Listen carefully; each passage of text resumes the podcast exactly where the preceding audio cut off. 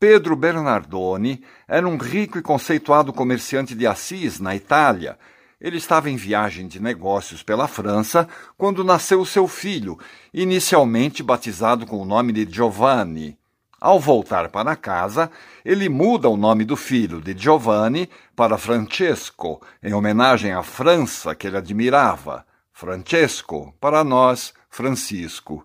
Francisco foi criado num ambiente de riqueza, viveu uma juventude mundana e repleta de todos os prazeres que a sua privilegiada condição social podia lhe proporcionar. Porém, não se sentia feliz. Em busca de um novo sentido para sua vida, Francisco se torna escudeiro a serviço de um poderoso nobre da região, com quem viaja por vários vilarejos. Nessas viagens, ele toma contato com uma realidade que não conhecia e surpreende-se com a miséria das pessoas que viviam nas aldeias, os camponeses, os velhos, as crianças desamparadas.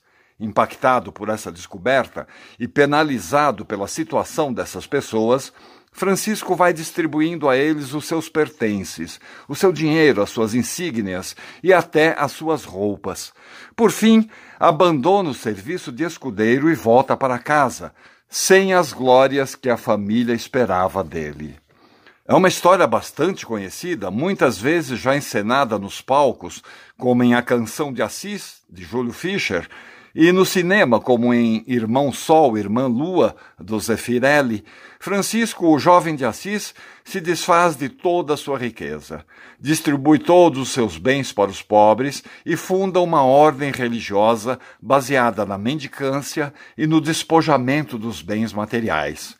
Segundo alguns relatos, Francisco de Assis foi quem teve a ideia de montar o primeiro presépio de que se tem notícia, para melhor poder explicar e demonstrar para aquelas pessoas humildes e incultas como teria acontecido o nascimento do menino Jesus. Providenciou folhas, frutas e ramagens que simbolizariam as colheitas, as velas que significariam a vitória sobre as trevas, e uns poucos comes e bebes, uma pequena ceia de Natal que teria o dom de unir as famílias e um sentido de confraternização. A ideia do presépio de Francisco de Assis logo se espalhou pelas aldeias vizinhas, pelo país e depois pelo mundo. Na minha infância era muito comum encontrar pequenos presépios cuidadosamente, cerimoniosamente colocados ao lado da árvore de Natal, um pinheiro cujas folhas nunca secam nem perdem a cor. É a vitória sobre as intempéries da vida e um símbolo de esperança. Há um Natal dentro de cada um de nós. Não apenas o Natal dos shoppings e das ofertas nos sites de vendas da internet, esse Natal do consumismo estimulado pelas campanhas publicitárias. Lá no fundo de cada pessoa há um outro Natal, aquele que encantou Francisco de Assis. Um Natal que a gente precisa sempre recuperar. É esse Natal que eu desejo a todos os ouvintes do Estação Cultura, a Teca Lima, e a toda a equipe da Rádio Cultura. O Natal não é apenas uma data, é muito mais. É um estado de espírito.